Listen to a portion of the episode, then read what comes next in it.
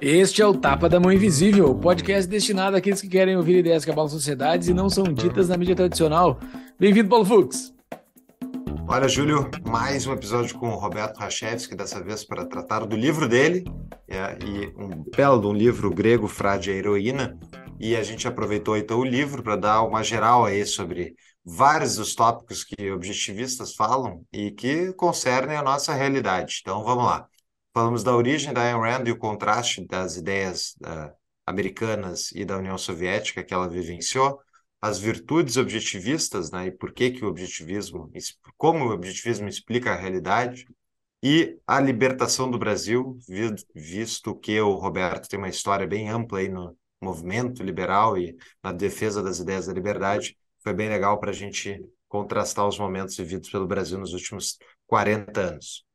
Exatamente. Roberto Rachevski é natural de Porto Alegre, é empresário, tendo atuado no comércio varejista, no mercado financeiro e no comércio internacional, onde empreende desde 1994. É cofundador e ex-presidente e ex-conselheiro do IEE, Instituto de Estudos Empresariais, e do Instituto Liberdade e do Instituto Atlantis. É articulista do jornal Zero Hora e insights como os do Instituto Liberal e do Mises Brasil. É isso aí. E o Tapa é um oferecimento da DBI Contabilidade, a contabilidade que nos apoia e é a nossa contabilidade que a gente usa. A DBI tem uma promoção especial para quem é ouvinte do Tapa, que são quatro meses de isenção de honorários, mais abertura gratuita da sua empresa. E isso tudo porque eles têm 25 anos de história, mais de 300 clientes, e vocês podem pedir essa promoção e entrar em contato com eles para tirar dúvidas no contato arroba dbicontabilidade.com.br, né, nesse e-mail, ou no Instagram, arroba dbicontabilidade. Exatamente. Se você quer fazer parte da comunidade mais livre da internet, é só entrar em tapadamãoinvisível.com.br barra comunidade, faça a sua contribuição mensal e receba o convite para entrar nessa comunidade. Mas se você não quer fazer parte dela, que ocorre lá no aplicativo do Discord, né? Você pode somente fazer a sua contribuição, que ajuda demais o nosso projeto. Então vai lá, tapadamãoinvisível.com.br barra comunidade, faça o seu pagamento mensal lá, cartão de crédito, é, é, super simples, só coloca uma vez e depois dá o ping todo mês lá no seu, no seu cartão de crédito. É super barato, entre lá, faça a sua contribuição e ajude a espalhar as ideias da liberdade pelo Brasilzão. E todos os, uh, todos os episódios citados ao longo do, do episódio, os episódios anteriores com o Roberto, outros sobre objetivismo, vão estar todas as notas do episódio, assim como o link para o livro dele e no, no nosso site, tapadomainvisível.com.br. Acho que é isso, né, Júlio? Vamos para o episódio. Bora! Seja muito bem-vindo, Roberto Rachevski, mais uma vez no Tapa. Bom te ter aqui, Roberto, e eu quero começar te dizendo meus parabéns pelo teu livro. Eu realmente gostei demais. Li ele ontem uh, e terminei hoje de manhã os últimos dois capítulos, inclusive o prólogo escrito pelo Fernando Schiller, te elogiando muito e eu concordo com os elogios. Então, seja muito bem-vindo e parabéns pela obra. Muito obrigado, Paulo. É um prazer estar aqui contigo, é um prazer estar com o Júlio mais uma vez. Vocês me lembraram que é a quinta edição, né, que eu participo do Tapa da Mão Invisível, esse programa maravilhoso que a gente vem acompanhando já há alguns anos e que certamente vai cada dia mais é, apro se aprofundar na análise dos fatos, né, das ideias liberais e promovê-las com todo o afinco que vocês sempre se dedicam. Obrigado. Uh, valeu por, por estar aqui. E é a quinta vez que tu está solito aqui, porque teve o episódio 200, que a gente fez um episódio especial com quatro entrevistados ao mesmo tempo uh, que tu estavas lá também. É, então, seis vezes uh. aqui. É sempre muito bom falar contigo, sempre muito legal. Quando a gente esteve agora no Fórum da Liberdade, eu estive aí. Sempre, qualquer momento, falar com o Roberto é uma é algo muito bom. E ler você é muito bom, né? Eu já li muito artigo teu, agora li um livro teu e no meio do livro encontrar meu nome lá é uma coisa assim que Meu Deus do céu, é, um, é, uma emoção muito grande, de fato, assim, não, é, não é da boca para fora. Uh, encontrar o meu nome lá, encontrar o nosso projeto lá, que é o Tapa da Mãe Invisível, uh, que você citou. A gente vai falar sobre isso no decorrer do episódio, sobre Exato. tudo isso que ocorreu.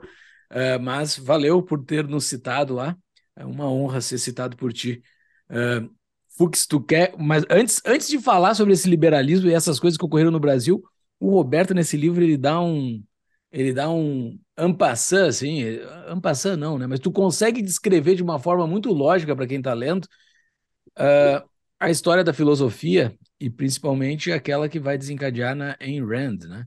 Uh, Fux, tem alguma pergunta sobre esse tema? Eu tenho, mas esse é o nosso terceiro tema. Agora ah, tá. a gente vai falar.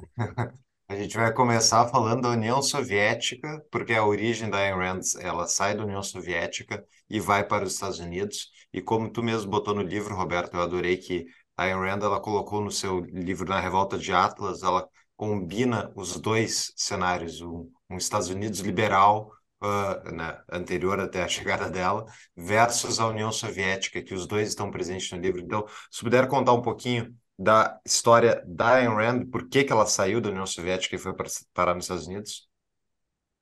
Sem dúvida alguma. Bom, é, é, eu agradeço né, as menções que vocês fizeram ao livro. Esse é o objeto, na verdade, do, do nosso programa de hoje. Eu vou tentar ser o mais sucinto possível. O livro ele é sucinto, né? Ele trata de vários assuntos, mas eu procuro focar exatamente na essência, né? É, de cada um dos temas abordados. E, e, quando a gente fala de a revolta de Atlas, a gente está é, falando exatamente dessa visão que a Iran teve. Ela, ela ela foi para os Estados Unidos entendendo que os Estados Unidos seria o país ideal para ela viver, né? uma, uma pessoa com um potencial intelectual uh, enorme, né? que se ela se manifestasse em todos os sentidos, lá na terra dela, onde ela nasceu, na Rússia, né? Uh, antes na Rússia czarista, depois na Rússia uh, bolchevique, né? na Rússia soviética, que se transformou em União Soviética mais tarde, é, é, ela, ela foi para os Estados Unidos, ela viu os Estados Unidos como um país livre, ela fugiu de uma tirania absurda, tá? É, que ela viveu tanto no período tsarista, né? Ela nasceu em 1905, em 1917, com 12 anos de idade, ela testemunhou a tomada do poder por parte dos comunistas, né, e a implantação do comunismo no, na União Soviética, na Rússia, né, primeiro, depois na União Soviética. E, e a, a, partir do momento em que ela viu que lá na União Soviética ela não poderia se expressar eh, como gostaria, expressar todas as ideias que ela tinha na mente, né, a favor do, do individualismo, a favor da liberdade, a favor da propriedade, etc. Então, ela, é, ao assistir assim as pessoas serem perseguidas, serem presas, serem mandadas para a Sibéria ou serem mortas, simplesmente, é, depois de ter sofrido é, desapropriação dos bens da família, etc., etc., ela então realmente fugiu né, para os Estados Unidos e lá, quando ela, ela chegou, ela viu um país livre, porém, com o tempo, ela foi vendo que o, o no deal, né, as políticas democratas é, que visavam minimizar problemas causados pelo próprio governo durante a grande recessão, ela viu que os Estados Unidos estava se tornando uma União Soviética, né?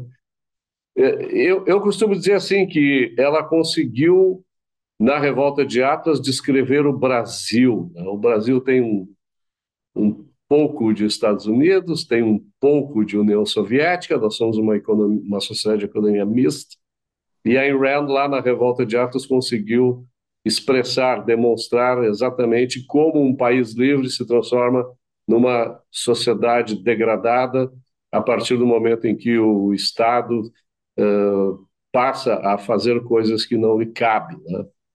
O... Antes a gente até entrar na Revolte Atlas, que eu concordo com sua avaliação, mas uma das coisas que me surpreendeu, eu não sabia que quando a família da Ayn Rand foi expropriada pelos bolcheviques, eles fugiram para a Crimeia, né, ficaram sobre, enfim, a região que estava sendo, uh, enfim, protegida, digamos assim, pelo exército contrário ao bolchevique. Quando eles perdem, o pai dela decide voltar para a região onde eles moravam antes, onde ele já, já havia sido expropriado. Ele decide voltar para dentro da União Soviética e me, que me parece, tipo, que loucura né? Mas ele fala para ela que não, as coisas não são, não vão ficar, não vão ser tão ruins assim. A gente tem, tipo, isso vai passar. Esse momento ruim vai passar e as coisas vão normalizar.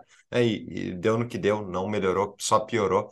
Uh, e eu achei muito interessante que ela, jovem, ela, dela, quando ela volta com a família, ela não tem o que fazer, ela decide fazer então uma formação lá, não tem outras alternativas, e já programas como é que ela vai fugir daquele negócio. Tu vê algum paralelo com o Brasil de hoje, Roberto, ou, ou é ainda muito cedo para a gente achar que está na hora de juntar as coisinhas e vazar? Olha, eu acho assim, ó, que a gente vive num contexto, né? É, é claro. No entanto, nós temos dentro da nossa mente a capacidade de estabelecer os nossos propósitos de vida. Nós é que sabemos de que maneira a gente quer conduzir a nossa vida, de que maneira a gente quer usufruir da, da nossa ação, né, da criação de valor.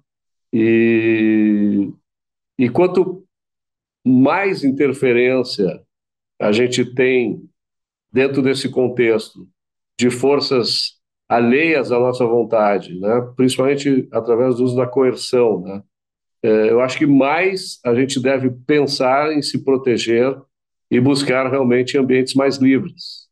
Eu acho que no Brasil nós estamos é, num momento é, que requer muita reflexão, tá? porque nós temos duas forças é, se, é, é, colidindo, né? as forças que querem tolher a liberdade das pessoas e as forças que querem ampliar a liberdade das pessoas. Tá? Isso tudo precisa ser analisado de uma forma ampla, de uma visão de longo prazo. O, que, que define no longo prazo é, os caminhos de uma sociedade? É a mentalidade que esta sociedade abraça, né, hegemonicamente. E se a gente olhar para o Brasil, nós vamos ver que a nossa mentalidade ela faculta com que essa interferência estatal, que é o nosso grande opositor, né? que a interferência estatal intervenha na nossa vida de tal maneira que realmente é muito difícil as pessoas poderem utilizar todo o seu potencial, seja potencial criativo, inovador, de trabalho, etc., tá? artístico, enfim. É, ora, é, a, sociedade brasileira é composta de mais de 200 milhões de pessoas. Né? É, existe um, um pequeno grupo dentro desse, dessa multidão, é, talvez de 1 ou 2% da população, que tem a capacidade, não só intelectual, como física e financeira, para traçar os seus próprios caminhos, né? para poder sair do país, para poder buscar outros horizontes, é, seja lá onde eles estiverem. Né? É, mas a grande maioria, a grande maioria vive como se nós estivéssemos ainda no sistema feudal. Né? Não existe mobilidade, as pessoas não conseguem se aprimorar intelectual é, e financeiramente, as pessoas não conseguem realizar os seus propósitos. Pelo contrário, elas são massa de manobra, elas sustentam o sistema como o sistema é, sistema devastador, né, que aniquila sonhos, aniquila propósitos, muitas vezes aniquila vidas, né, efetivamente, quer dizer, com a miséria, com a pobreza, com é, todos os conflitos sociais que a gente vê aí, com violência, enfim, então, eu, eu acho assim que todo dia, não importa onde tu esteja, é dia da gente pensar de que maneira eu vou transformar a minha vida na melhor vida que eu posso realizar. Né? Não importa se eu estou vivendo num país mais livre do que o Brasil, ou se eu estou vivendo num país é, menos livre do que o Brasil. É, é claro que, como dizia o Benjamin Franklin, né, onde habita a liberdade, lá é minha pátria. Né? É, essa mentalidade é, que é completamente antinacionalista, né? antitribal, tá? ela é, é, não, tu não encontra essa mentalidade aqui no, no nosso país. Né? No nosso país a gente insiste que nós somos brasileiros, nós uh, devemos seguir a, a ordem o progresso, nós temos que atender os desejos do governante, da autoridade. É, é, é, muito difícil num país como o nosso, com um povo que tem essa mentalidade, tá? É, a gente vê as pessoas buscando mobilidade, buscando ascender. É, é muito difícil, mas isso tem que ser uma prática diuturna, né? tem que acontecer sempre. A gente não pode descansar na nossa vida é, é, é, nessa tarefa árdua de melhorar de vida sempre que a gente desejar. O que move a gente é o nosso desejo, não importa o, o contexto. Tá? O contexto ele pode facilitar, ele pode dificultar, mas o que realmente vale é a chama que a gente traz dentro da gente para ter uma vida melhor, mais uh, para a gente poder florescer, para a gente poder prosperar, que é o que eu acho que todo mundo deseja, mas nem todo mundo consegue. Uma breve pausa para uma propaganda especial. Nós do Tapa nos preocupamos em ofertar somente patrocinadores validados e sérios. Graças à ampliação do número de episódios, estamos agora com espaços disponíveis na nossa grade. Se você tem interesse em uma audiência diferenciada e nacional, o Tapa é o programa para você. Temos patrocinadores de muito tempo que atestam. Patrocinar o Tapa vale a pena. Caso você tenha interesse em saber mais, nos envie um e-mail Contato tdmi.com.br, TDMI de tapa da mão invisível. Se você está ouvindo esse anúncio, o seu cliente também pode estar ouvindo. Voltamos ao programa. Que bonito isso, cara. É, ali naquela parte inicial do livro, né? É, você cita o nome do livro, né, pessoal? É o Grego, Frade, Heroína. Até um parênteses aqui. Quando eu fiquei sabendo que tu estava lançando esse teu livro, primeira vez, sem ver capa, sem ver nada, só vi o nome assim eu parei para pensar, né? Quem são esses três, né? O grego uhum. foi fácil, que é Aristóteles, a heroína também foi fácil. E o frade eu tinha chutado, eu chutei errado. Eu pensava que seria Lutero ou Calvino, que tu colocaria como frade. E daí tu, não, tu colocou Aquino e tu explica muito bem por quê. Isso tudo que tu falaste agora nessa última resposta, né? Uh, que explica os porquês da vida, né? É uma das, é uma das grandes perguntas da filosofia, né? Que tu traz uh, bem explicado na linha que desencadeia na Ayn Rand, uh, os porquês dessa vida, né? Uh, por que, que a gente faz as coisas da vida, como o Fux te perguntou, por que ficar no Brasil ou por que sair do Brasil? Tu deu uma resposta, tu deu um passo para trás, tu deu uma resposta mais completa ainda, que é exatamente o que faz o livro, né? O início dele. Tu dá um passo para trás e tu bota tudo em perspectiva dentro dessa, dessa lógica da Ayn Rand. Uh, tu consegue explicar um pouco, assim, uh, de uma forma que a gente consiga uh, colocar dentro do episódio, o que que a Ayn Rand traz para o mundo, o que que esse uh, Aristóteles, Aquino e termina em Ayn Rand, o que que é essa coisa que conecta os três? Claro, sem dúvida. E eu posso fazer isso de forma bem sintética, porque essa é uma pergunta recorrente, tá? Eu já me especializei, vamos dizer assim, em responder ela, que é, que é uma coisa que para mim é muito difícil, né? Que é, é, ser sucinto na resposta, né? Eu, eu ah, sou um é, cara tu, prolixo, Deixa eu te corrigir, sabe? deixa eu te corrigir. Tu conseguiu ser é. sucinto porque nesse livro tu botou muito conteúdo de uma forma muito sucinta. É. Consegue ser sucinto, sim. É. Sim, eu treinei para isso, né? Porque se eu tivesse três horas, eu ocupasse essas três horas aqui falando. mas, mas, vamos lá. Então, é, é, para mim é muito simples. Aristóteles, ele ele consegue perceber, diferentemente de, da tradição filosófica que ele vinha seguindo, né? que ele, é, ele era aluno de Sócrates, depois aluno de, de Platão, né? Uh, e Aristóteles ele consegue inverter o jogo da filosofia naquela época clássica, né? é, quando ele identifica o indivíduo. Não, é, as coisas não são assim universais, abstratas, é, etéreas, é, sobrenaturais, não. Existe uma realidade, nessa realidade existe algo que é o ser humano, e esse ser humano ele é um indivíduo. Ele tem características próprias, ele é dotado de razão, de vontade, de livre-arbítrio, uh, no sentido de uh, ele é capaz de escolher pensar ou não pensar. Então, o indivíduo, no meu modo de entender, ele é uh, identificado e exaltado por Aristóteles. Tá?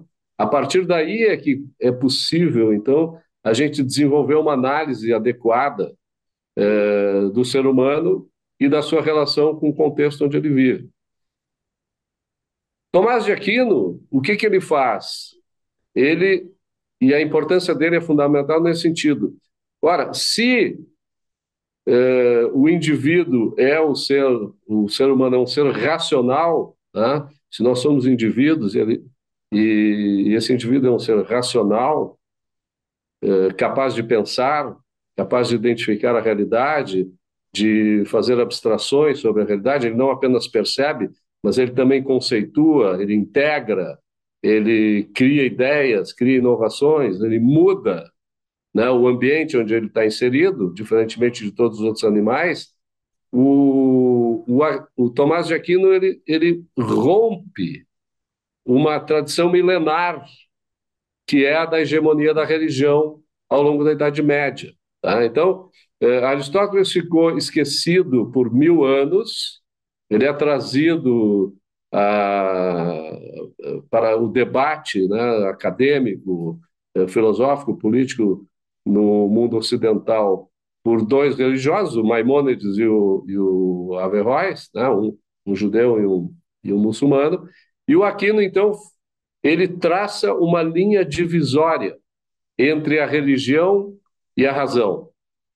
Ora, a partir do momento em que ele, ele traça a linha divisória, ele cria um reino, que é o reino onde o ser humano é o protagonista, é o soberano, tá? porque é o reino da razão, é o reino uh, no qual o principal, e se não o único instrumento uh, do ser humano, do indivíduo, para viver sua existência nesta terra é resguardado, é protegido e é promovido a partir das ideias de, de Tomás de Aquino, né? Que faz uma, uma crítica da Suma Teológica das ideias de Aristóteles, ele aperfeiçoa é, muitas das ideias de Aristóteles, mas ele não tira a essência das ideias de Aristóteles, ele acrescenta a elas esse fator crucial. Né? E mais tarde vem a Ayn Rand, então, que bebendo do trabalho do Aristóteles, bebendo do trabalho é, do Tomás de Aquino, e claro, também ela, ela, ela é, havia aprendido história, havia aprendido filosofia da faculdade, estudou muito, né? ela conhece o trabalho da, do outro segmento, né? da, da outra escola de pensamento, é, da outra linha, vamos dizer assim, de pensamento filosófico que acompanhou paralelamente e foi hegemônica por, por mais de um milênio, né? ainda é hegemônica, de certa maneira, né? Uh, na atualidade, que é a, escola platônica. Né? Então, uh, com Platão, depois aí com, com Plotino, Santo Agostinho, e, e, vai adiante até, até chegar em Kant, né? e os seus discípulos. Tá? Então, ela conhece isso tudo.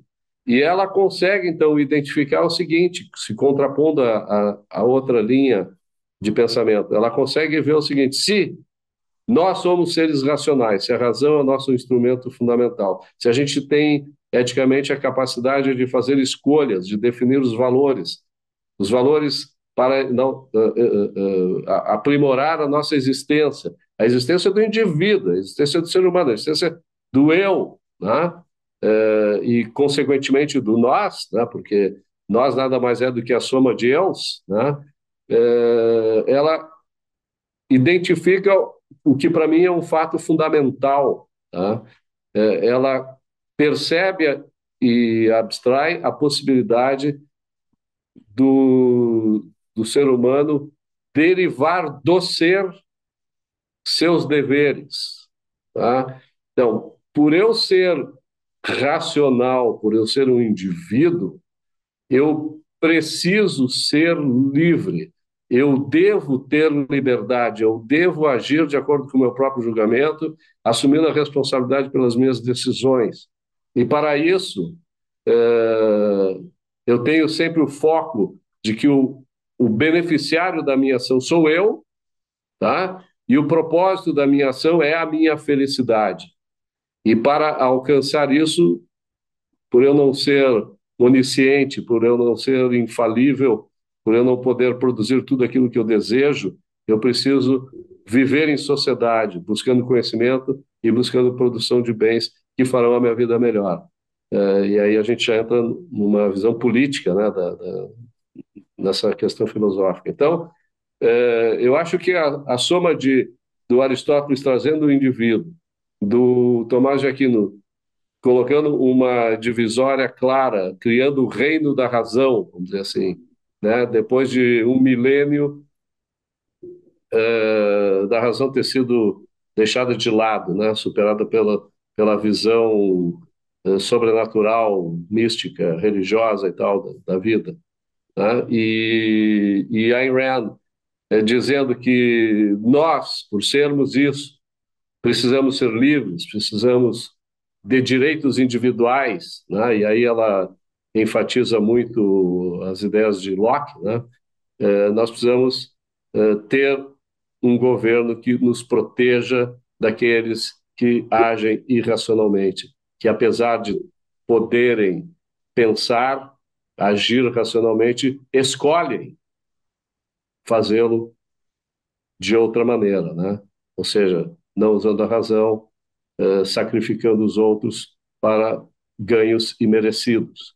E, e aí eu acho que essa conjunção eh, de ideias, né, de pensadores, ela faz com que a nossa vida seja melhor, tá? A gente eh, pode realmente, a partir desse entendimento, transformar a nossa vida numa vida digna dos seres humanos que nós somos. Uma pausa no nosso episódio. Já pensou em ter uma vida com mais liberdade e menos impostos? A CETI tem uma equipe de consultores especializados em imigração, nomadismo, offshores e cidadanias, cobrindo mais de 75 países.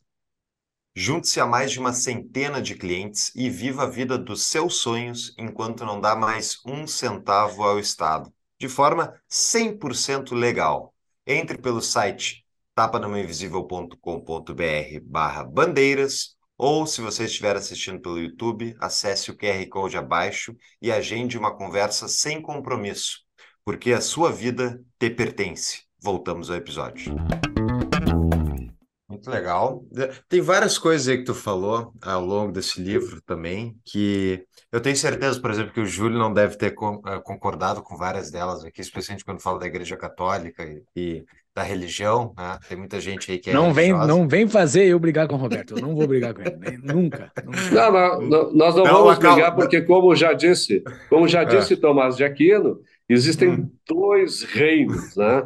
É, é, o, reino, o reino da religião não entra, né? não, não vou entrar, cada um tem é, liberdade de consciência, pode pensar o que quiser, só não pode impor para os outros, né?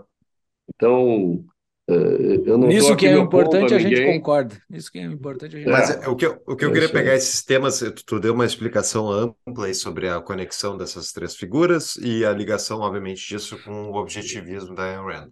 Uh, eu, esmiuçando alguns desses conceitos, eu, eu adorei, por exemplo, no, no início do livro, tu coloca que escolher é diferente de obter. E isso, até pegando, por exemplo, a situação uh, do, do, do que a Ayn Rand viu?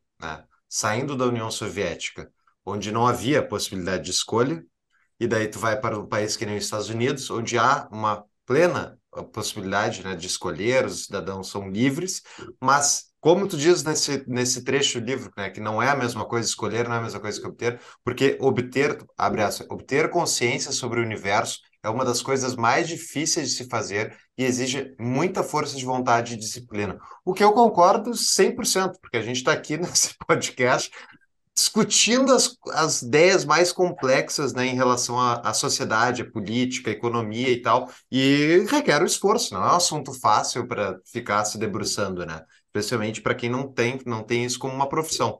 Uh, será que é justamente no contraste dessas duas civilizações que a Ayn Rand, por exemplo, chega a essas ideias? Porque para mim me parece a, a população média não tem, ela justamente ela não tem a consciência de como é que funciona a, as a sociedade, as ideias que estão por trás da sociedade.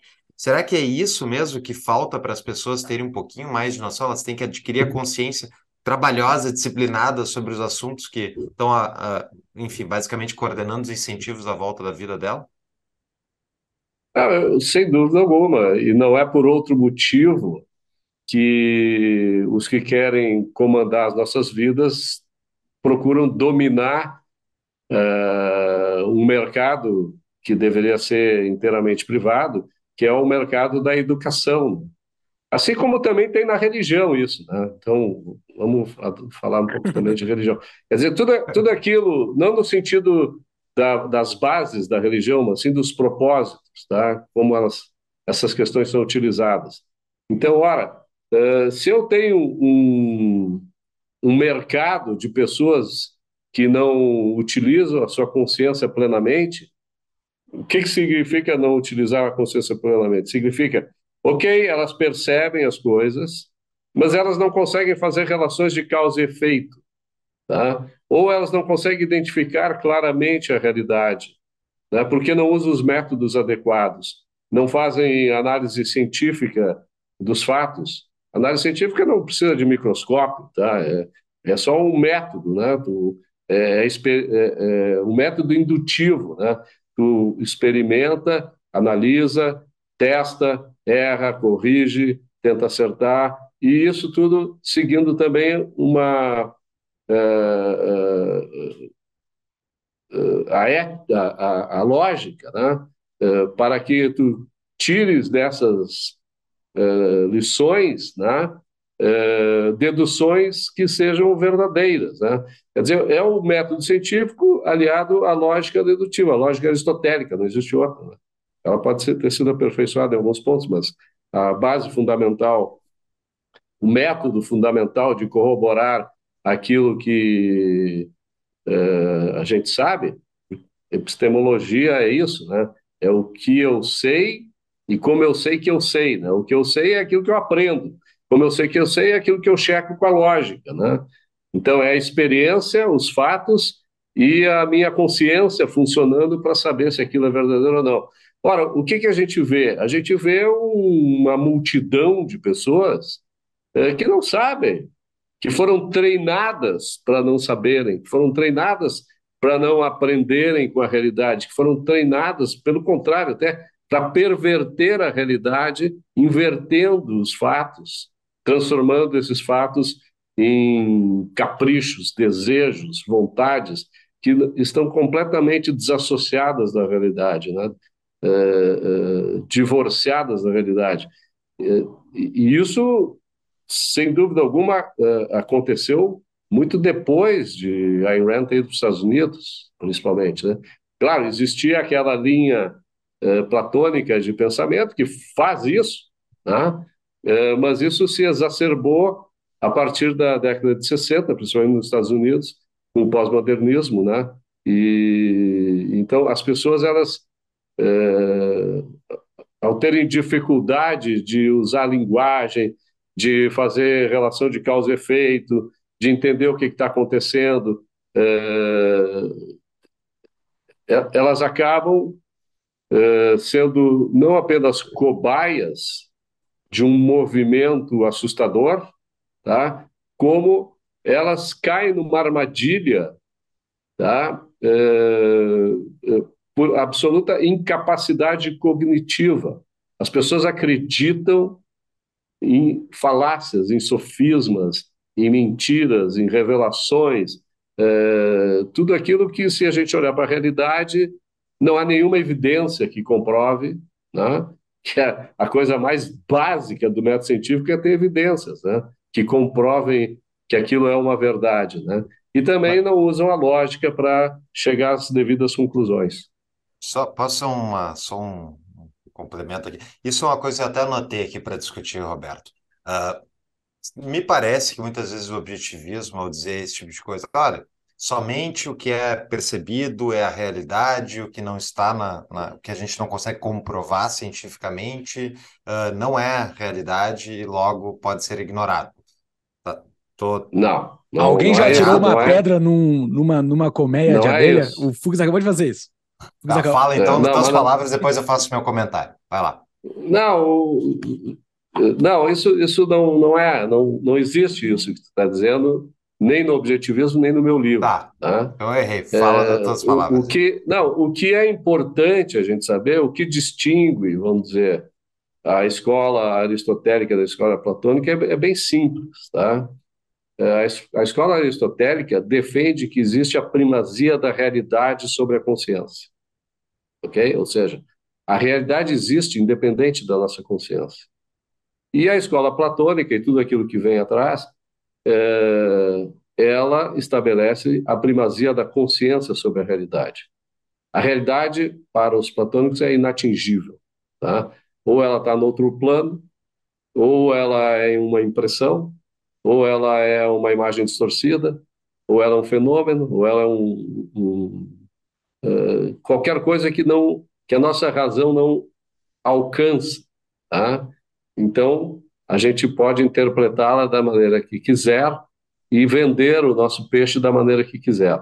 Então, é, existem fatos que nós desconhecemos, e o fato de nós desconhecermos não nos elimina.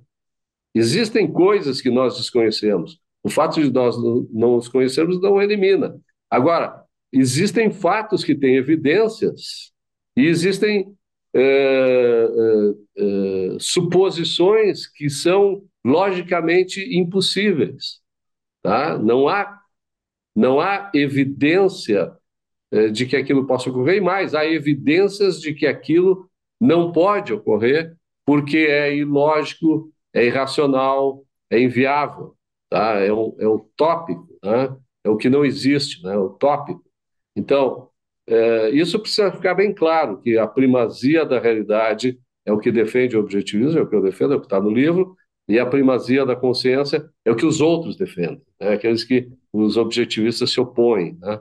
E, e, esse conflito é um conflito é, interessante. Né? E, é, e é interessante dizer que aqueles que seguiram a escola aristotélica as sociedades que estabeleceram os princípios, os, os valores ideais da escola aristotélica, uh, venceram. No sentido de que criaram para si e para os outros uma vida melhor, né? que é o que a gente, como ser humano, busca. Ah, ok, é, beleza. Fala, Júlio. Eu acho, eu, eu, embora seja um místico, como tu fala várias vezes no decorrer do livro, né? Uh, e eu acho que é uma, eu acho que é um adjetivo com respeito, assim. Eu acho que tu, tu tem, tu trata não, bastante é com respeito. respeito.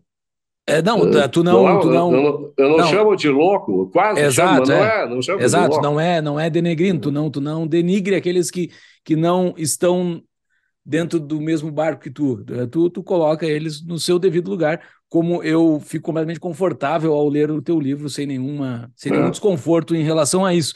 E, e eu gosto quem quer se debruçar mais e entender mais não, o objetivismo, eu, eu gostaria gente... que tu tivesse desconforto. Eu, eu gostaria que tu tivesse Mas não, desconforto. Não, eu tenho zero. eu tenho zero desconforto. Né? Eu tenho zero tá desconforto. Já, já, li A Virtude do Egoísmo, da Ayn Rand. Na Virtude do Egoísmo, eu tive mais desconforto do que, do que com o teu livro. Do, que no, desconforto do que no meu livro. É, é quem quer se debruçar mais nisso, nós temos um episódio com Rachevski somente sobre objetivismo, que é o episódio 44, e um episódio com Denis Xavier, que é o episódio 107, que a gente falou sobre Ayn Rand e a gente falou sobre objetivismo também. Não vamos mergulhar muito aqui, né? Mas uh, eu gosto, uh, eu acho interessante o método uh, do objetivismo, porque ele é irrefutável. Não tem como refutar. Dentro da lógica, não tem como refutar, tu não consegue bater contra ele. Inclusive, a única coisa que eu anotei que me chamou a atenção, porque de tanto ouvir e ler sobre objetivismo, eu pensei que eu já conhecia tudo, mas o cara sempre aprende coisa nova. Uma das coisas que tu colocou aqui foi sobre a teoria do Big Bang, né? Que eu não sabia que, eu não sei se é a posição do objetivismo, como toda, é uma posição tua, que é muito interessante, porque os caras, do, os objetivistas, eles têm cuião. Uma das coisas que tu tem que estar. Tá, tem que estar tá firme no debate público, é tu tem, tu tem que ter coragem, tem que ter, tem que ter força. Claro, não é só coragem burra, tu ir para uma batalha sem arma nenhuma, tu vai para a batalha cheio de arma, e eles vão. E o teu argumento aqui do, do, do Big Bang pá, me saltou assim: como é que pode? O cara tá indo contra a teoria do Big Bang. E, e tem lógica o teu argumento contra a teoria do Big Bang. Óbvio que eu não sou um físico, não faço a mínima ideia uh, se isso aqui faz sentido ou não, mas me pareceu ter lógica. Isso é o que eu admiro no objetivismo, essa coragem de ir para o debate público, munido de boas armas, e, e, é muito difícil debater com vocês, assim, porque vocês têm a lógica do seu lado, tem, isso é algo que é admirável, seja, seja, seja um místico ou não, lendo isso aqui, uh, é admirável ver pessoas bem armadas para uma batalha.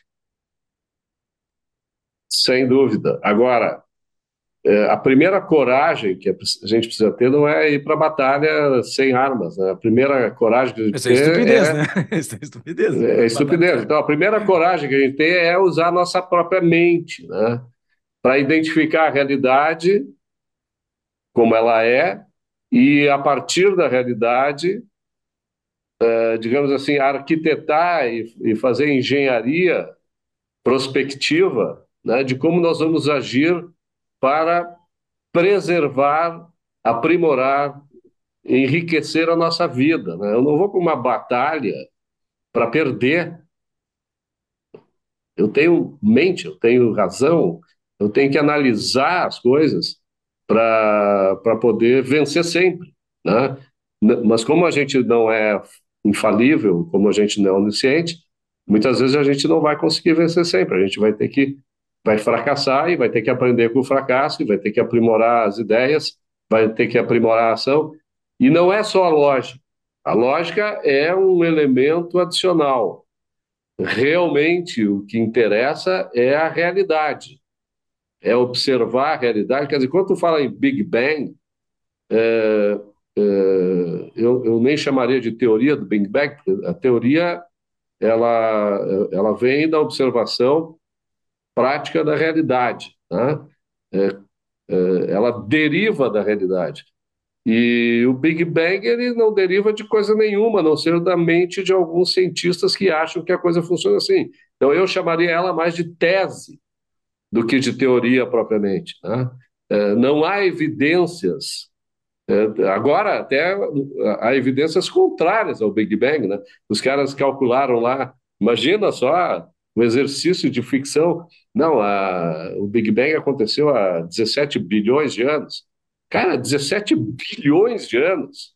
Agora descobriram que talvez seja 34, porque é, com o, o, novo telescópio, né, o James uh, Webb, né, uh, foi, foram descobertas uh, galáxias que, pela tese do Big Bang, não poderiam existir né? porque elas teriam surgido antes do Big Bang. Então, é, isso é um, é um, exercício, é um exercício, é, é, quase uma ejaculação precoce, vamos dizer assim, né?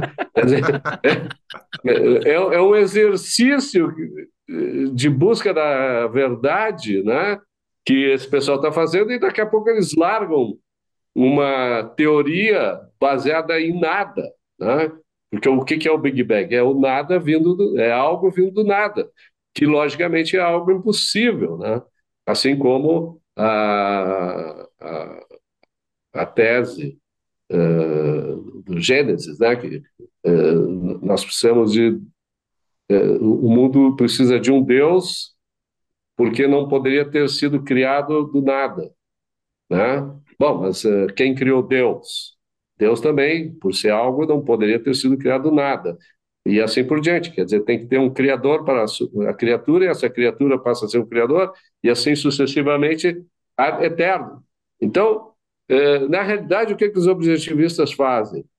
Ora, eu não sei. Eu não sei é, como isso que está aí surgiu. Eu sei qual é a natureza disso que tem, como funciona, é, qual é a relação de causa e efeito, quais são as leis que regem isso que é estar. Né? Então, é, eu parto do princípio que isso que, é, que existe sempre existiu. Não tem limitação, nem temporal, nem espacial. Tá?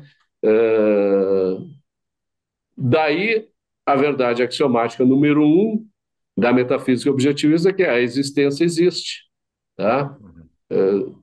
Não, não adianta tu ficar discutindo como a existência surgiu, o, se a gente ainda nem concorda que a existência existe, tu já quer descobrir como é que, que a existência uh, surgiu, uh, primeiro vamos, pelo menos, combinar aqui de, de, de acordar com relação à, à existência, né? que é isso tudo que nos cerca, isso tudo que a gente vê, que a gente percebe, que a gente identifica, que a gente uh, qualifica, classifica, conceitua, integra, distingue, né? Isso é que permite a gente pensar, é, criar inovações, criar ideias, criar abstrações, criar uma vida melhor. Né?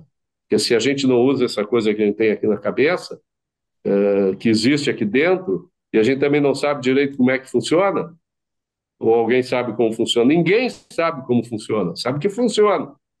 E sabe que é fundamental, que é essencial. Sem isso, a gente, eh, eh, eh, como espécie, até já teria perecido, né?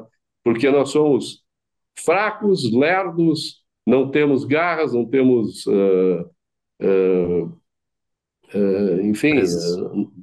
presas, não temos a capacidade de enfrentar os nossos grandes inimigos dentro do, do meio ambiente, né? que são nós na, na, na cadeia alimentar nós estamos lá embaixo, né? A gente só foi lá para cima porque a gente tem mente, a gente tem uma mente capaz de usar a razão para uh, criar os valores necessários, valores esses materiais, valores intelectuais e também os valores espirituais para que a nossa vida prospere. Uma pausa para quem gosta de entender como a economia de fato funciona anunciamos o nosso novo patrocinador, o Instituto Mises Brasil. O Instituto está com um site novo, com o maior acervo de artigos em defesa da liberdade do país, além de informações de cursos e das suas pós-graduações. Eles têm duas pós-graduações hoje em dia, a em Economia da Escola Austríaca e Direito, Ciência Política e Liberalismo. Fora isso, vocês têm muito mais conteúdo como Clube Mises e outras coisas lá no site novo, então, que é mises.org.br. Ajude a difundir ideias da liberdade e a construir um Brasil mais livre. Voltamos ao episódio. É, uma das coisas que eu mais gosto de falar com objetivistas é justamente porque são bem objetivos em relação à realidade. E a ideia é sempre na, na causa raiz das coisas. E uma das coisas que tu coloca no livro aqui é como a própria ascensão do capitalismo, através da inicialmente da Revolução Industrial, ela é fundamentada num ambiente de ideias, né? em certos conceitos que permitem que a gente tenha um avanço tecnológico que leva à Revolução Gloriosa depois, Revolução Americana. Então, tudo isso está conectado através dessas ideias. Uh, quais são as ideias primárias que a gente precisa ter numa sociedade, Roberto, para conseguir ter o desenvolvimento econômico que tanta gente quer?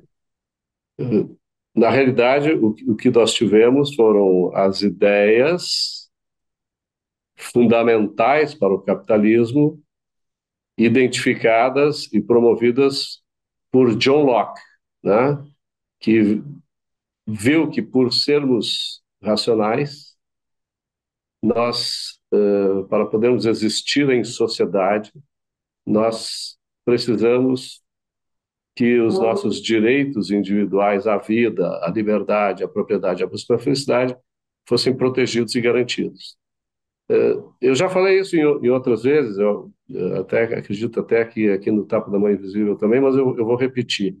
Se nós, como seres racionais, como indivíduos, se nós vivêssemos isolados numa ilha, tá? É, onde a ética é importante, porque o que é ética? A ética é a nossa relação com a realidade, né? a nossa relação com o contexto onde a gente vive, com o meio ambiente. Uh, não há outras pessoas que a gente possa interagir ou que possam interagir conosco. Né? Então, sou eu comigo mesmo e com o ambiente onde eu estou inserido. Tá? Então, eu preciso conhecer as leis que regem o universo, eu preciso conhecer a natureza das coisas com as quais eu estou lidando. E, de outras palavras, eu preciso, para comandar a natureza, eu preciso obedecê-la. Né? É, é, é, só assim que eu consigo criar os valores necessários para eu poder subsistir, sobreviver, é, me aprimorar como ser humano. Né? Então, é, eu posso, numa ilha isolado, fazer o que eu bem entender. Né? Eu posso, é, eu sou livre para criar o que eu quiser, usufruir, guardar ou dispor daquilo que eu tiver criado. Ninguém vai me impedir de fazer aquilo que eu quero. Eu também não vou obrigar ninguém a fazer nada. Ninguém vai me obrigar a fazer nada, porque não existe mais ninguém, só existe eu. Né? É, só o, aquele indivíduo. Ora, mas a vida de um indivíduo nessas condições é limitada, porque a gente é, não conhece tudo, né? a gente não é onisciente, a gente não consegue, não tem todas as habilidades necessárias para produzir tudo aquilo que deseja, né? quer dizer, a gente vai ter uma vida miserável, né? realmente. A gente não, é, não vai conseguir utilizar todo o nosso potencial, que ele se maximiza através dos jogos ganha-ganha, é, com a interação com outras pessoas, certo? Então, é, a grande sacada do, do, do John Locke aí é o seguinte, olha, eu, para viver em sociedade, eu preciso viver em sociedade como se eu estivesse numa ilha isolado, com a vantagem de não estar, né? com a vontade de estar cercado por outras pessoas que, como eu, deverão viver como se estivessem numa ilha isolada. Ou seja, Cada um vai poder fazer o que quiser, vai poder criar o que quiser, usufruir do que criar.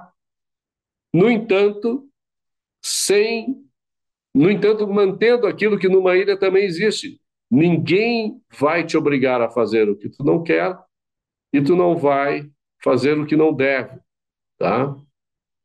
Sou pena de correr, é, de, de, de, sofrer as consequências da, do, dos seus atos. Né? Então, é, não é não é uma sociedade é, é, como é que se diz? É, atomista né? Esse é o termo né? É, uma pessoa uma ilha sozinho. É não nós somos um reino. E no meu reino eu mando. Eu não mando no reino alheio para eu interagir com o reino dos outros é preciso haver convergência é preciso haver convencimento é preciso haver cooperação, trocas livres, espontâneas e voluntárias. Né? Então, o meu direito à vida significa a vida é minha, eu faço da minha vida o que eu bem entender. Logo, eu preciso reconhecer e respeitar que os outros têm esse mesmo direito. Cada um faz da sua vida o que quiser, o que bem entender, isso não é da minha conta. Né? Só vai ser da minha conta se, por algum motivo, a ação dos outros interferir nas minhas ações, tá? Uh, mesmo potencialmente. Né? Uh, e, da mesma maneira, a liberdade. Liberdade é eu poder agir de acordo com o meu julgamento a respeito da realidade, seja das coisas, seja dos outros, né? seja até de mim mesmo. Né? Identificar dentro de mim quais são as minhas vontades, se isso se essas vantagens são caprichosas ou se elas são necessárias, se existem contingências ou se existem necessidades efetivamente. Enfim, é... então a liberdade é isso, é poder agir de acordo com o próprio julgamento. Não é usar de coerção para fazer e obter aquilo que eu quero, não. Porque onde entra a coerção por uma porta, a liberdade sai por outra. Liberdade e coerção são excludentes, a não ser que a coerção seja retaliatória, né? quando ela acontece para repor a liberdade no lugar onde ela deveria estar e foi tirada. Né? É... e a mesma coisa com relação à propriedade, né? quer dizer, se eu estou numa ilha, tudo que eu faço é meu, ninguém vai lá reivindicar. Então, se eu estou numa sociedade, é, aquilo que eu faço é meu, ninguém vai poder reivindicar. Tá? É, ninguém vai poder é, clamar por ganhos imerecidos. Né? Não, eu quero isso porque eu tenho necessidade, eu tenho desejo. Sim, mas o que que tu fez para contribuir para que esse algo tivesse sido feito? Não fiz nada, eu só tenho desejo, é capricho, é vontade. Então, lamento, meu amigo. Isso aqui é propriedade minha, propriedade privada. Se tu quiser algo daqui, crie valor que me interesse e aí a gente vai fazer as trocas necessárias para que tu possa usufruir daquilo que eu criei uh, para mim ou para qualquer outro, né? Então, uh, essa ideia dos direitos individuais, que é a ponte entre é, a vida plena de um indivíduo para a vida plena de um indivíduo em sociedade, os direitos individuais é a ponte. Né? Essa ponte ela não pode ser quebrada em momento algum, porque a partir do momento em que a gente é, perverte o sentido de direito à vida e transforma esse direito à vida em não, é, a sociedade é obrigada a te prover a vida. Claro que não. A sociedade não pode te impedir de tu prover a vida para ti, né? sustentando-a é, da maneira que for. É, a liberdade não é eu poder fazer o que eu bem entender, como eu disse antes, né? É, seja esse bem entender, inclusive, usando de força ou de fraude. Não. Liberdade é exatamente o oposto, é tu poder agir de acordo com o teu julgamento e permitir que os outros ajam de acordo com o seu julgamento a respeito das coisas, é, presentes e futuras, né? passadas, presentes e futuras. Né? É, e a busca da felicidade é isso, é a busca, não é a felicidade. Cada um busca a felicidade da maneira que quiser, tá? da maneira que puder, sem violar os direitos uh, uh, anteriores, do, dos quais a felicidade é corolária. Né? Porque para a gente alcançar a felicidade, a gente precisa ter direito à vida, né, que é agir para mantê-la, para aprimorá-la, ter direito à liberdade, para poder agir de acordo com o próprio julgamento, e para criar os valores, que é a propriedade que a gente vai obter, é, para se sustentar, para é, é, garantir que a liberdade da gente se mantenha, né? Porque muitas vezes a liberdade ela pode ser conflitante, né? Então, eu tenho liberdade absoluta? Tenho. Aonde? Na minha propriedade. Na propriedade alheia, eu vivo lá por concessão. Então, eu só posso fazer aquilo que me permitem. Né? É por isso que no comunismo a propriedade ela é eliminada, porque, ora, a vida das pessoas passa a ser propriedade do Estado. Então, se eu tenho propriedade privada, lá o Estado, em tese, não poderia é, interferir, né? Não, então a gente acaba com a propriedade privada, tudo é do Estado, e aí não há mais fronteiras, não há mais barreiras, não há mais muros que protejam o indivíduo da, das forças do Estado, que normalmente é um grupelho de é, loucos irracionais que, em nome de uma utopia ou de uma abstração intangível como a sociedade, é, tentam impor uh, as suas razões sobre os outros para benefício próprio deles. Né? Então, essa, essa ideia dos direitos individuais, para mim, é a mais importante de todas, porque quando tu fala em direitos e tu fala em indivíduos, tu está falando no ser humano, né, no direito de pensar, no direito de agir, porque sem pensar e sem agir, o ser humano perece, né? E ninguém quer isso, né? Nem para si nem para os outros. Essa tese da liberdade, que tu, tu resumiu muito bem aqui nesse, nessa tua última resposta, tu resumiu várias coisas da tese da liberdade como um todo, que a gente discute nos nossos quase 250 episódios aqui. Uh, eu estava eh, revendo a nossa primeira entrevista contigo, foi o episódio 10, um Ginko episódio 10, e lá a gente deu um, um ampassant na história da liberdade desembarcando no Brasil, que tem muito a ver com a tua história de vida, né? Quase uma biografia tua, porque uh, tu transpassa várias coisas que ocorreram com o desembarque dessas ideias tardias que tu chama, né? O liberalismo tardio. É, o, o iluminismo tardio. O iluminismo tardio, perdão, é, que desembarca tarde no Brasil. É... Ah, o, o, capitalismo ainda não desembarcou no Brasil, né? Pelo menos o iluminismo já veio, né? Tá, tá, tá vindo aos poucos, né? As, as, as é. coisas. Uh, essa, tu descreve muito bem, é quase uma é quase uma biografia da história uh, da liberdade no Brasil, né, que tu faz ali. E eu lendo aquilo, eu fiquei muito feliz, eu já falei no início, né, por ver o meu nome, o nosso projeto ali, mas além disso, de conhecer quase que 100%, eu pelo menos por estar muito dentro dessa nossa bolha, eu conheço quase todos os nomes que estão ali, e era quase que preenchendo um álbum de figurinha, cada vez que tu citava um nome, pô, eu conheço esse, pô, conheço esse, conheço. E os que eu não conheço pessoalmente, eu conheço obras dele, né? Tipo Og Leme e Mera, uh, Mera Pena, todos esses que tu citaste, uh, que foram importantes se tu tivesse contato com ele. Uh, quem quiser entender um pouco mais, vai lá no episódio 10, depois ao fim desse, para entender um pouco mais sobre essa história, mas uh, falando rápido aqui, Rachevski, o que que fez com que o liberalismo chegasse no Brasil? O, foi uma foi uma necessidade? Foi o, as pessoas que estavam envolvidas ali uh, tiveram esse espírito desbravador de entrar na mata cega? O que, que o que, que aconteceu para o liberalismo vir para o Brasil? Olha, eu, eu acho o seguinte, que ideias uh, são bens formados com investimento de capital, né? Ideias são bens formados com investimento de capital. Eu preciso de ideias para criar riqueza, tá? É, e essa riqueza ela não se restringe apenas à, à questão material, né? ela se restringe também à questão intelectual e espiritual, são os valores aqueles que eu falei. É, então, é, muitas vezes para tu conseguir riqueza material, tu precisa ter riqueza intelectual. Né? Para tu ter riqueza espiritual, tu precisa ter riqueza intelectual. Né?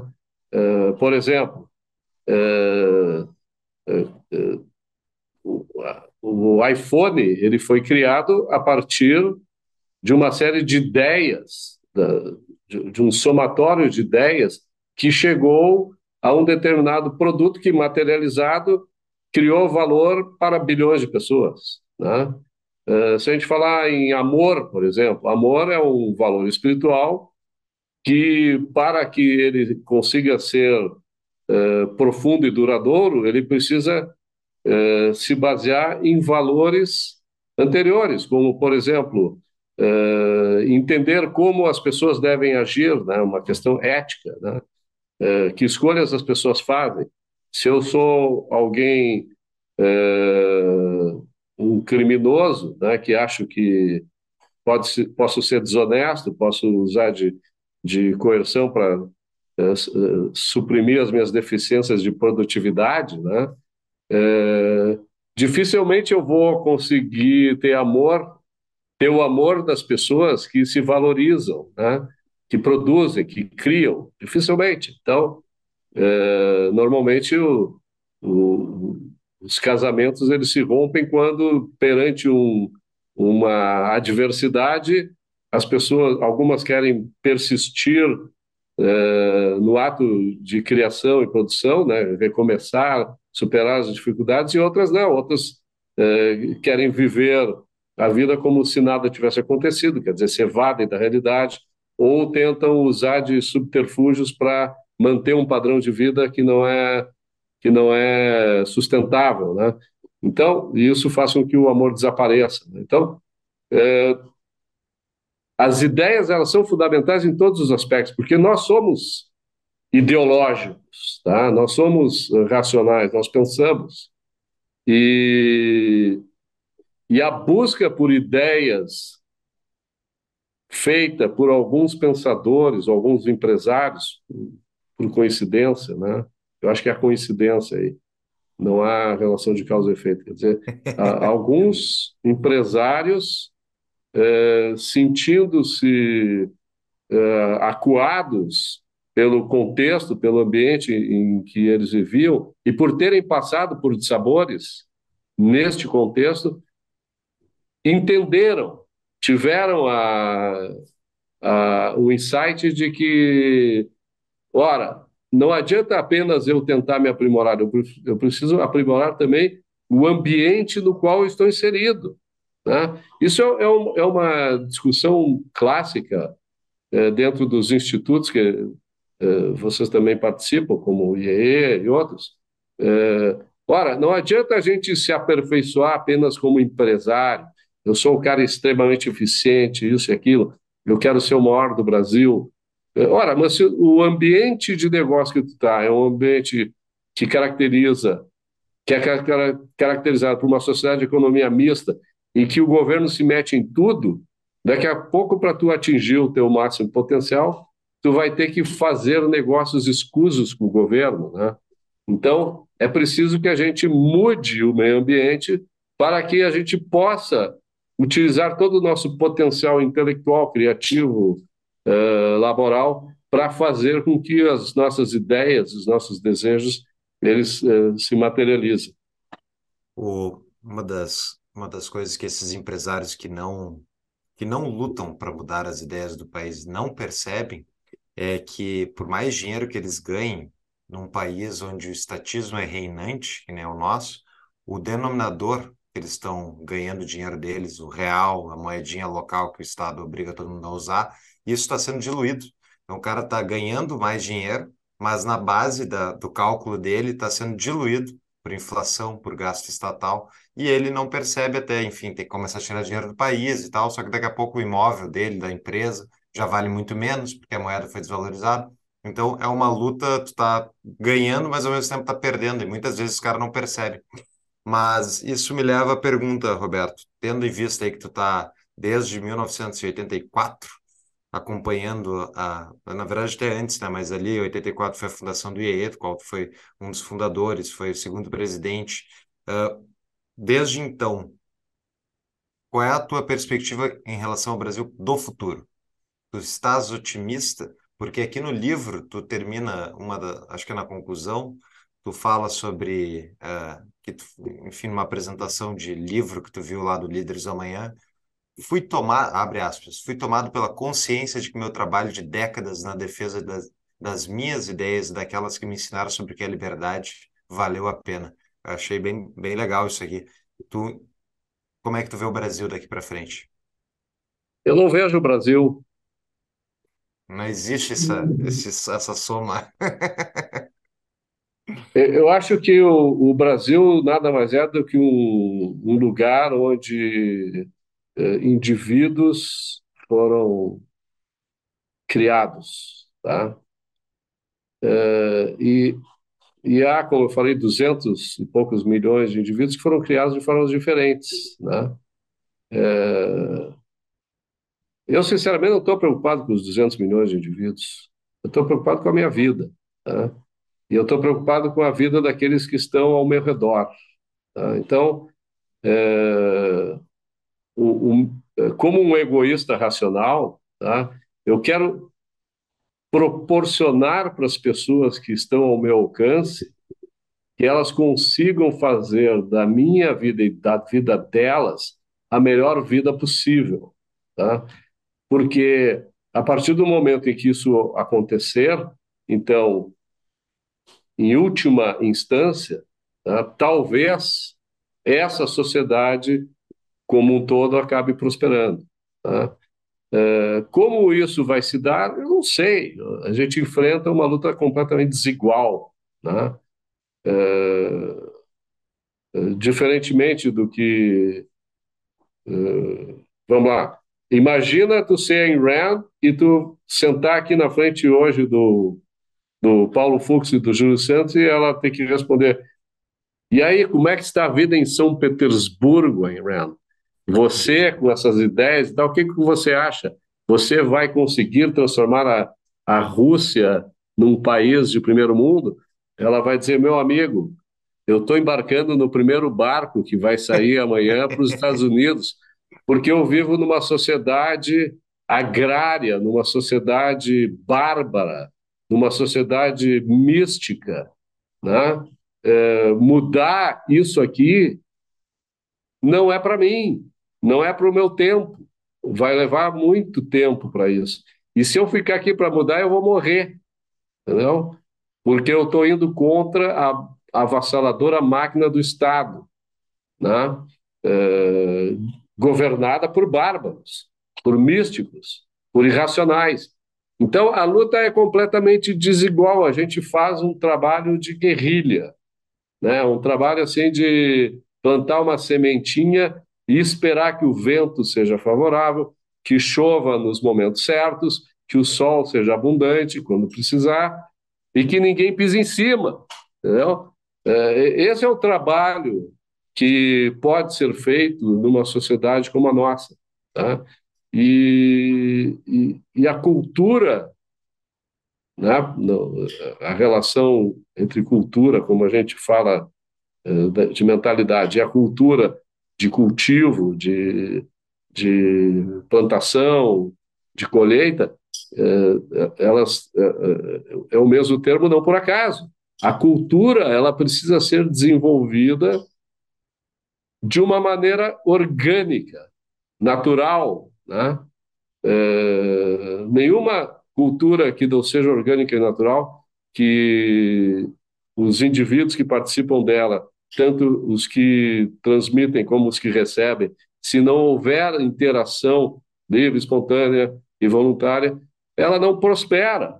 Tá? Então, é, não me interessa se hoje eu dou uma palestra e todas as pessoas que ouviram a palestra pensam assim: putz, o que o Roberto está dizendo está me dizendo o seguinte: eu vou pegar o meu barco e vou me mandar. Né? Uh, tchau, Brasil. É problema da pessoa, é problema do indivíduo. Cada um é dono da sua vida, vai fazer. Ninguém tem compromisso, dever com o Brasil algum. Tá? A gente tem compromisso, dever com a gente mesmo um indivíduo que é. Né? Então, existe aquela é, metáfora de que, ora, o Brasil é um grande transatlântico e o governo é o tripulante, né? e nós estamos lá, nós temos que torcer para que a tripulação acerte. Não, isso é falso. O Brasil não é um, um grande transatlântico, o Brasil é um oceano. E cada um de nós é um barquinho. Tá? E tem um bando de loucos gover eh, eh, governando e querendo governar esse oceano que está é, em um não é um transatlântico, está num, num, num encoraçado, né? armado até os dentes. E pirata, que, quer que eles vão saqueando. É, é, vão saqueando, fazem, fazem o que quiserem, né? porque eles têm o monopólio da, da, da, da coerção e eles fazem é, exatamente aquilo que querem com esse monopólio. É, a única coisa que eles não fazem é o que deveriam fazer que justifica eles terem esse monopólio, tá? é, que é proteger os barquinhos uns dos outros e principalmente do grande encoraçado que está lá só para isso. Então, é, é isso que, que eu vou dizer. O meu livro é um, uma mensagem para as pessoas libertarem-se, primeiro, de si mesmas, tá? dos dogmas, das, uh, dos preconceitos, uh, dos medos, dos temores, né? Uh, da irracionalidade, dos vícios que têm para tentar adquirirem virtudes e poderem nas suas vidas prosperarem como bem entenderem. O, o nosso se o Brasil vai ir para um lado ou para o outro, tu deu uma excelente resposta, porém, tu estás no debate público tentando contribuir para algo bom que ocorra no Brasil.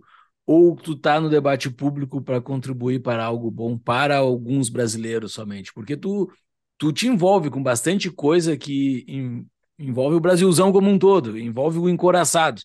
Uh, por que, que vale a pena participar disso que tu participas? Se entendo a tua vida como um exemplo, porque se tu seguiu a ética, aparentemente tu seguiu uma ética durante toda a tua vida, a, a tua vida pode ser exemplo para várias outras pessoas que estão nos ouvindo aqui. Por que, que vale a pena fazer isso?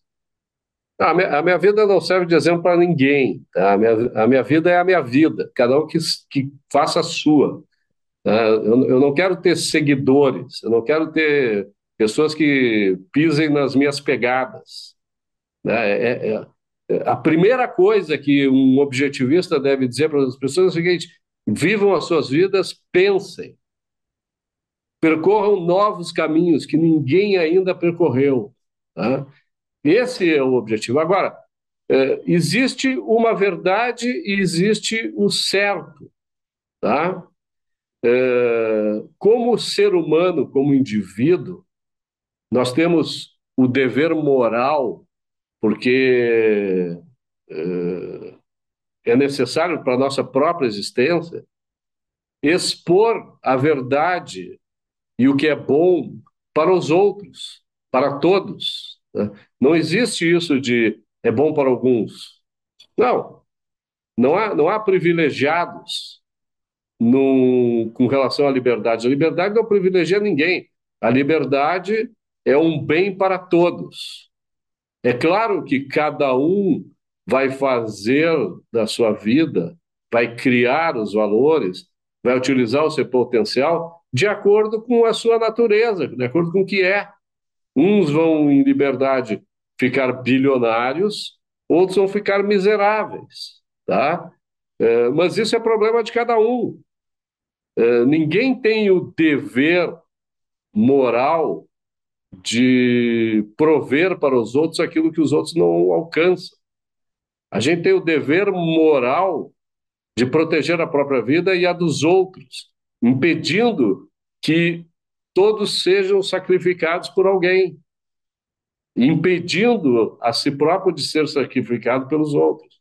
Né? Então, é, eu faço tudo que eu faço, essa, essa é, interação que eu tenho com gente que eu não conheço, tá? porque é um bem, é, faz um bem para mim, e eu tenho certeza que se as pessoas entenderem as ideias e passarem a defendê-las, fará um bem para todos. Né? Então, é, é, um, é, um, é, é, um processo em cadeia tá? de difusão de ideias generosas, tá? que permitem que as pessoas possam criar, manter, dispor dos valores que elas acham necessários e que elas façam isso de forma espontânea, livre e voluntária. Tá? Apenas isso. É, é, mais, é mais um desabafo que eu faço ao público né, por ver é, tanta irracionalidade, tanta injustiça, tanto desperdício de potencial e de capacidades, que quando a gente olha e enxerga, a gente sente mal. Quando eu vejo alguém sendo injustiçado, quando eu vejo alguém com um baita potencial, que sequer sabe que aquele potencial pode ser melhor aproveitado, tá? porque foi é, doutrinado, conformado pelas forças do Estado ou por aqueles que querem é, utilizar essas pessoas como massa de manobra, é, isso me deixa doente. E como eu me torno saudável curando a minha doença, de ver a injustiça, de ver isso, me tornando cego? Não, eu quero expor para o mundo o que eu vejo, quer dizer, eu estou dando o diagnóstico né, do, daquilo, das doenças que eu vejo na sociedade, né, das doenças que eu vejo no caráter e na mente dos outros. Agora, eu sou infalível? É claro que não. É, eu tenho N pecados, vamos dizer assim, aproveitando que o Júlio é, é, é, é místico, né, Júlio? É, eu tenho eu tenho N, N pecados, eu só não vou pagar lá, eu não vou no confessionário, eu não vou no Yom Kippur. É, não, a minha forma de é, me redimir dos meus pecados tá, é adotando virtudes. Eu acho que quando a gente descobre a verdade, é uma virtude que compensa todos os pecados, tu externá-la. Né? É, e a verdade, a descoberta, ela não tem propriedade intelectual, né? A descoberta, uhum. ela é de todos, né? Então, o bem vem apenas da descoberta e da difusão da descoberta, que cada um pode utilizar como bem entender. Legal, muito bom, muito bom. Tem aqui as perguntas de patrão, Roberto, que são os nossos uh, membros da comunidade que pagam um valorzinho um pouquinho a mais para mandar perguntas para os nossos convidados. Tem uma pergunta do Leonardo S. Uh, e ele manda aqui, Rachevski, o que falta para um objetivista entender o Bitcoin? Satoshi é John Galt e, e o Bitcoin é o Vale de Galt. Não é bem assim. Né? Também o Vale de Galt era uma, era um, uma região uh, inacessível uh, no romance. Né? Uh, nós tivemos agora o caso de um, de um avião privado sendo derrubado por jatos né, da, da Força Aérea Americana, né? Foi ontem, anteontem isso que aconteceu, não sei se vocês estão sabendo. Não vi, é. Um, um, um, jato privado que tinham três ou quatro pessoas, entre elas uma criança, ele so, sobrevoou o Vale de Galt dos estatistas, né? Ele sobrevoou Washington, né? Uhum. Ele rompeu o, o, a zona uh, reservada para voos apenas uh, autorizados, né? E ele foi então perseguido e derrubado, ninguém sabe ainda como, por jatos F-16 da Força Aérea Americana. Todos nós sabemos que o Bitcoin, uh, o acesso ao Bitcoin, ele, ele é, uh, ele pode ser tranquilamente interceptado, né, pelo Estado. A gente sabe disso. É Como claro assim? que o, o Bitcoin. Uh, vamos lá. O, o Bitcoin ele é, é criado digitalmente, né? E, mas para que ele possa ser, uh, porque ainda não, não se desenvolveu como uh, os seus defensores gostariam, para que ele possa ser transformado em bens produtivos, ou bens produzidos, tá? ele precisa passar para. Ele precisa ser convertido em moeda estatal. Ah, é verdade. Isso... isso. Eu vendo serviço, tu concierge Bitcoin, eu vendo em Bitcoin. Ok, mas se eu quiser comprar comida, né?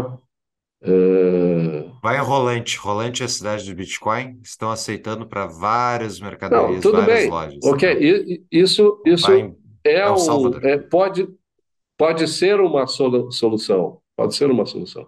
Agora, para que isso seja possível, é necessário que haja uma, um, desenvolvimento intelectual e, e, uma mudança de mentalidade brutal. Tá? Hum. É, é, quase como Para se tornar universal. Assim.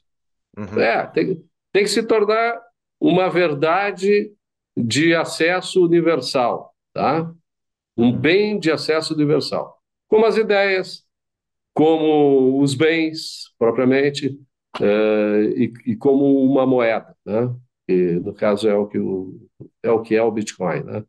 É a tentativa de é, competir com as moedas estatais para que os bens não precisam ser é, intermediados com uma moeda que é um, um débito do governo. Né? Esse é o objetivo. Então, eu, eu não vejo assim os objetivistas tendo é, desconfiança ou, ou, não acreditando no Bitcoin. Há objetivistas que não acreditam, tá? Por quê? Porque os objetivistas eles têm um olho na realidade muito grande. Eles, eles olham mais a realidade do que propriamente as abstrações que não levam em consideração os fatos. Tá? Se a gente levar em consideração os fatos, a gente sabe que o Bitcoin é uma possibilidade, mas, infelizmente, é uma possibilidade de, é, de remota possibilidade de materialização como a gente gostaria. Quer dizer, o, Bitcoin ele não vai substituir o dólar na nossa geração. Tu acha que vai substituir o dólar na nossa geração? Ele Eu acho que não ser, vai. Ele pode ser moeda a de gente... reserva para ele... países. Isso pode acontecer nos próximos 20 anos, é. tranquilamente. É. Pode ser tudo. Né? Ele vai substituir pode. os títulos do governo americano. A minha tese é essa: ele é. vai substituir os títulos do governo americano, mas não o dólar. Mas a gente vai ter, é. a gente vai ter um episódio específico com uh, um objetivista, está na minha lista de convidados para fazer, justamente que uh, para contrapor um pouco a visão Bitcoiner, que é muito presente nesse programa, porque a gente tem um viés, uh, para justamente discutir com um objetivista metais e outros e. Mas é bom. Olha aqui, ó, é óbvio, é óbvio que o, todos nós que somos defensores da liberdade queremos eh, não Bitcoin, queremos moedas privadas. Tá? A gente quer. Eu Exato. defendo todos os dias que o governo tem que ser absolutamente separado da economia, como é separada a religião em termos, né? É, não é bem separada a religião, mas é, um, é a religião é talvez a, ação individual na qual o governo menos intervém, né? É, mas na economia não. A economia, o governo ele é a atividade onde ele mais se imiscui, né? E economia eu digo educação, saúde, previdência, ciência, cultura, artes, eh, indústria, comércio, serviços, agricultura, eh, tudo, né? O governo intervém. Moeda é ele tem o um monopólio, ele tem o, ele estabelece o curso legal forçado da moeda. Quer dizer, é a atividade onde o governo mais intervém, assim como o sistema financeiro. Né? Não há sistema é, econômico onde o governo mais intervém que não é que não seja o sistema é, financeiro. Talvez o educacional agora está tá cada vez mais é, é, tutelado pelo governo. Né? Então, qualquer um que defenda moedas privadas e a separação absoluta do governo da economia tem que defender a existência do Bitcoin. Agora, acreditar que o Bitcoin eh, ser uma moeda de, de uh, curso universal e tal, aí são outros, outros 500. Né? Não, não é uma questão de, de tu acreditar na ideia do Bitcoin, mas sim de tu uhum. acreditar na ideia de como nós vamos conseguir, em primeiro lugar, implantar o capitalismo. Sem capitalismo, o Bitcoin não vai, não vai funcionar. Tá? Eu, eu discordo uh, disso, mas a gente já falou bastante de Bitcoin, vamos deixar para o futuro. Ótimo. Vai lá, Júlio. Boa, boa.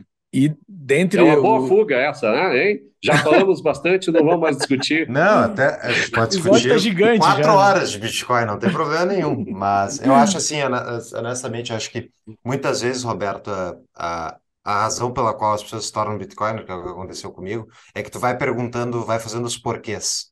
Por que que não vai dar certo? Daí tá, ah, porque o Estado vai fazer isso. Daí tu olha e tu vê, não, mas isso não, ah, o Estado não consegue fazer isso. Não, mas é porque, sim, e é o que eu vejo muitas vezes pessoas que falam sobre Bitcoin uh, sem ter feito todos esses porquês, tu para antes, tu diz, ah, não, vai por isso aqui, por exemplo, capitalismo não precisa necessariamente ter um sistema capitalista, também intervencionista, as pessoas podem usar Bitcoin. E assim vai, entendeu? Então, uh, mas aí daria uma hora de conversa. E a gente tem o tempo aqui e tem pergunta de patrão de um objetivista, que é nosso Exato. objetivista desde o início. Exatamente. Eh, nós temos objetivistas lá no nossa, na nossa comunidade. Esse objetivista aqui é nível Rachevski, assim. Eu já discuti vários assuntos com ele lá na comunidade, assuntos muito legais, é uma pessoa agradável, como todos os objetivistas que eu conheço, é agradável ter uma boa conversa, assim. Ele também é. Uh, pergunta do Diego Gil. Parabéns pelo livro, sucesso e vida longa na defesa da, da liberdade. Roberto, o iluminismo, na maior Obrigado. parte, o iluminismo, na maior parte das vezes, é associado pelos críticos, pelos críticos místicos apenas ao movimento francês ou ao idealismo alemão kantiano que resultou nas piores atrocidades da história, como nazismo e comunismo. Você acredita que isso se deve ao desconhecimento histórico ou má fé mesmo? É, bom, nós estamos falando de Brasil, né? No Brasil, sim. No Brasil, quando a gente fala em iluminismo, quando a gente fala em liberalismo, todo mundo olha o continente europeu, né? Por causa da influência que nós tivemos culturalmente é, das escolas continentais que vieram pro, aqui para o país, né? É, quando eu falo de iluminismo, quando eu falo de liberalismo, eu falo anglo-saxão, né?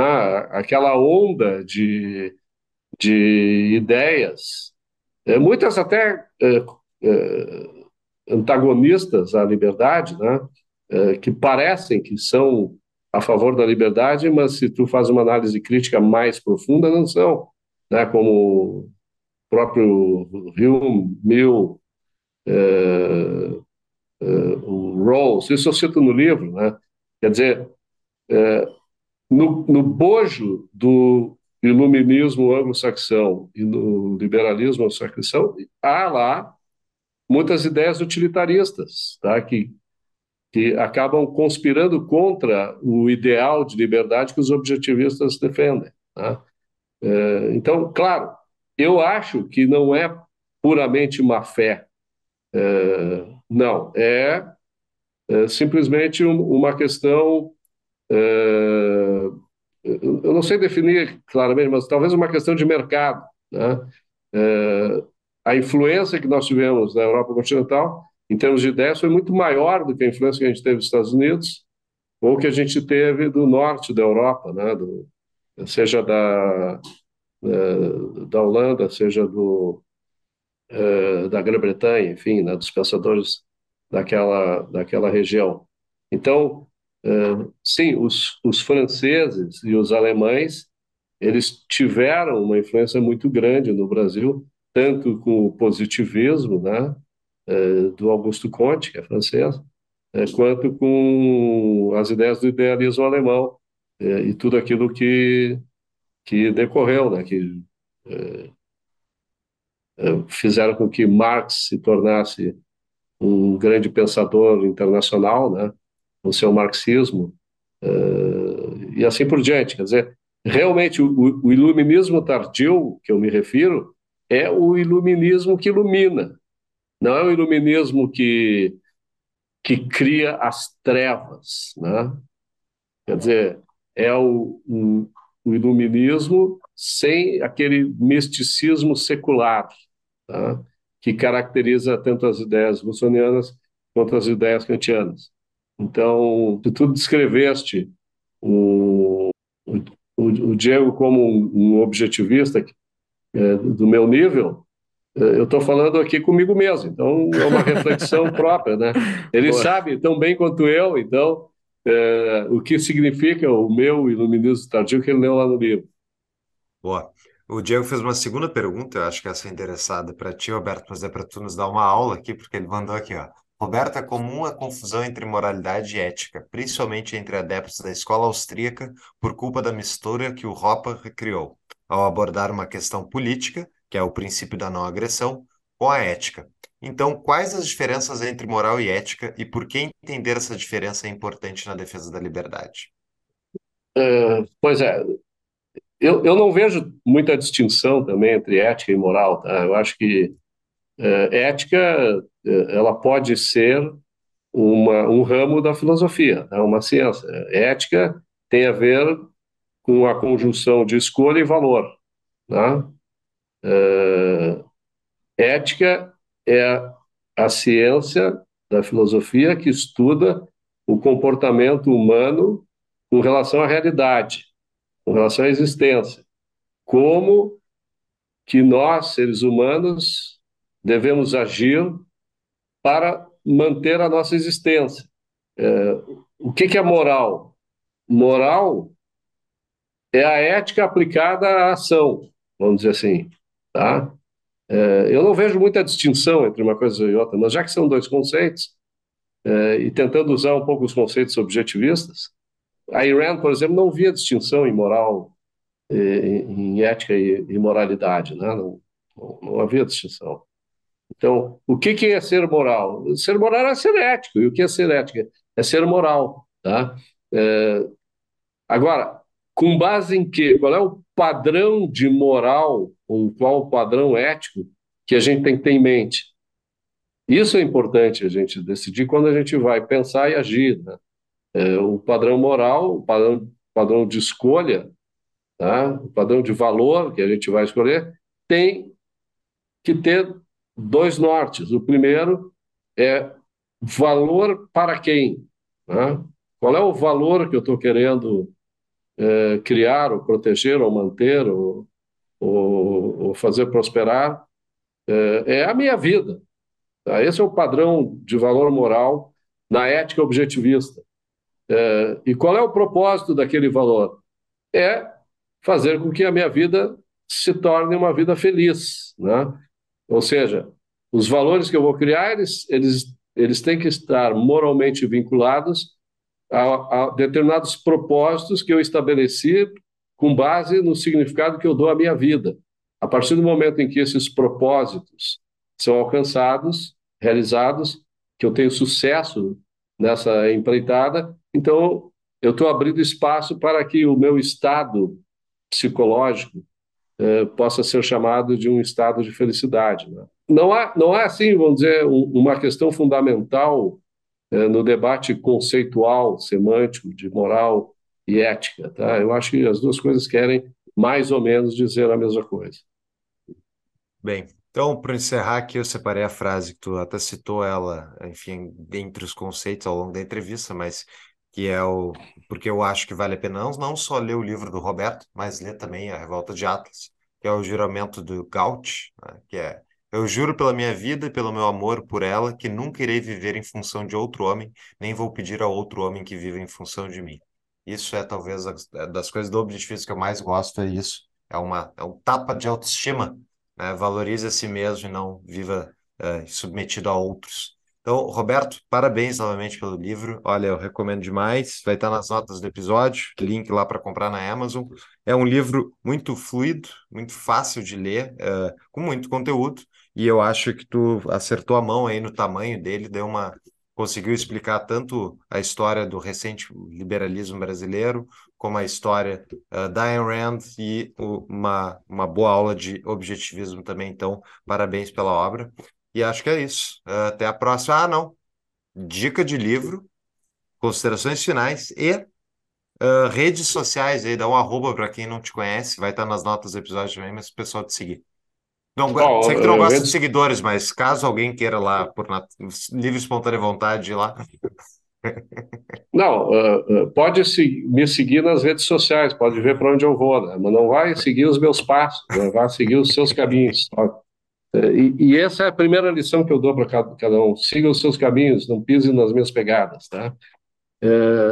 Dica de livro, pô, óbvio, né? Está segurando o livro dele, que vai ser certamente é a dica de livro o grego, o, o, o, grego, Frade e heroína, é, cujo autor é, sou eu, Roberto Cacheres. É um baita livro, pessoal. Leiam, uh, interajam com o Roberto nas redes sociais, que é muito, é muito legal, é muito é muito divertido, mas também se aprende bastante. O Roberto é um cara muito bacana. Roberto, muito obrigado. Já te agradeci várias vezes, mas obrigado por tudo que tu fez pela liberdade no nosso Brasilzão aí. Obrigado por tu ter botado mais esse tijolo na tua história, que é o que é o livro e, e vida longa a liberdade, falando, parafraseando o Diego Gil aqui. Valeu, cara. Muito obrigado por tudo. Valeu, obrigado para vocês. Sigam com esse trabalho. E já estou me aquecendo aqui para o sétimo episódio. Beleza, bora. Bora. Isso aí. Valeu, Roberto. Até mais. Até mais. Tchau, pessoal. Obrigado.